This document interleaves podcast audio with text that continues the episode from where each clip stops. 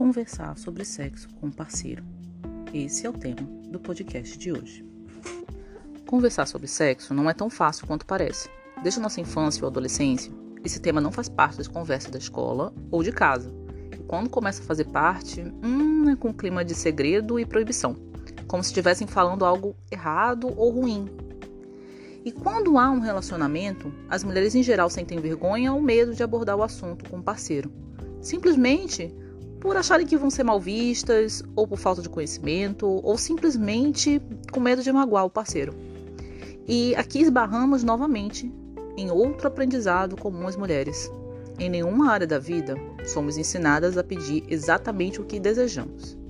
Quando nós fazemos, somos consideradas mimadas ou mandonas. Assim, oportunidades profissionais, familiares e inclusive de uma boa vida sexual são perdidas.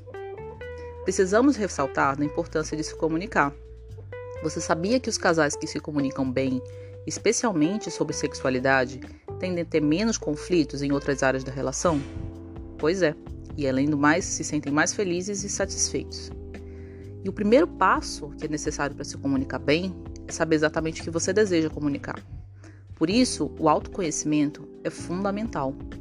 O segundo passo é acreditar que você merece ter prazer e uma vida sexual plena. Sim, muitas pessoas acreditam que dá para conviver com a falta da qualidade sexual, mas é bem melhor, né? Você ter qualidade.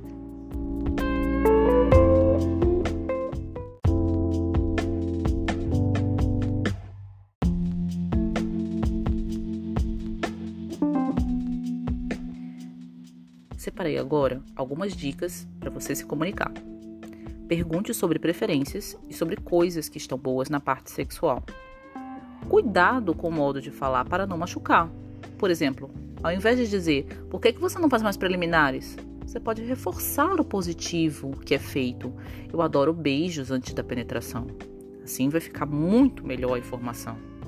Observe sinais corporais durante a relação.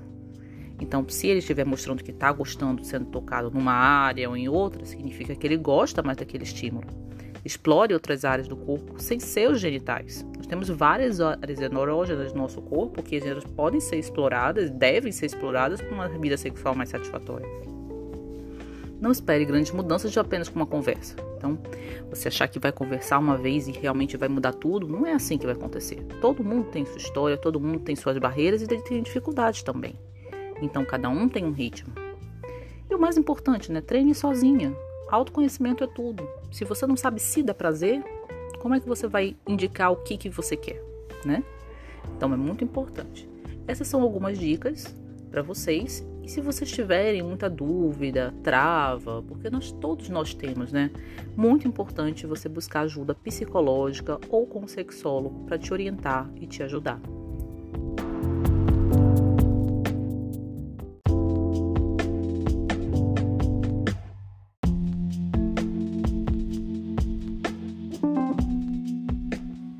Chegamos ao fim desse episódio. E aí, foi bom para você? Se você gostou, compartilhe com seus amigos e siga o canal do Instagram, Doutora Jaqueline Mazotti.